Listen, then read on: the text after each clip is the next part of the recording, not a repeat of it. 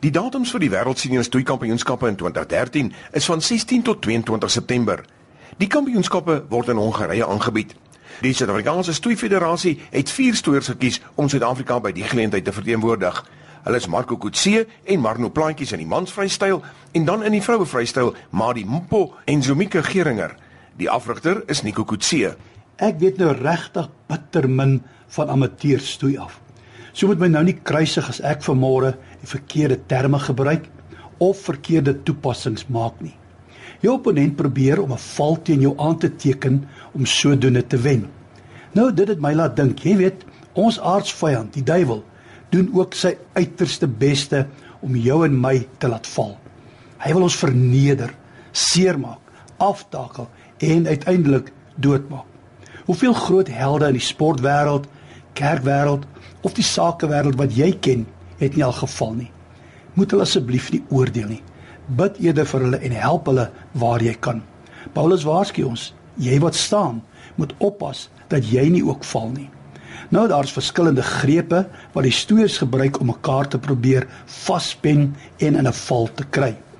Al wat ek ken is die kopklem en dan kry ek die beeld in my kop van iemand wat jou om die keel beet het en jou wurg dat jy blou word. Ek kan heeltemal verkeerd wees, maar dis die prentjie wat by my opkom. 'n Greep is iets wat met mening en krag uitgeoefen word.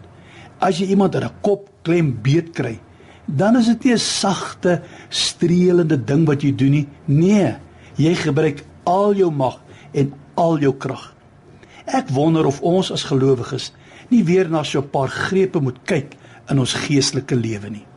Miskien moet ons 'n greep kry op sy beloftes van die Here in sy woord. Ek weet dinge kan partykeer rof gaan. Die lewe is nie altyd maklik nie, maar as jy 'n belofte van die Here het, klou daaraan vas. Dit sal jou deur enige krisis dra. Miskien moet ons 'n greep kry op ons verhoudings. Ons verhouding met die Here, met mekaar. Die mens is geskape om in verhoudings te staan en die vyand sal enigiets doen om jou verhoudings te vernietig. So hou vas daaraan. Verdedig dit, beskerm dit, baklei vir dit, maak dit sterker.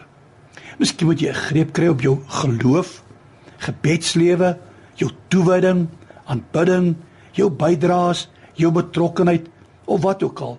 Neem nou die besluit en gryp jou geleenthede aan. Here Jesus, dankie dat U ons in 'n greep van liefde vashou en ons nooit sal laat gaan nie.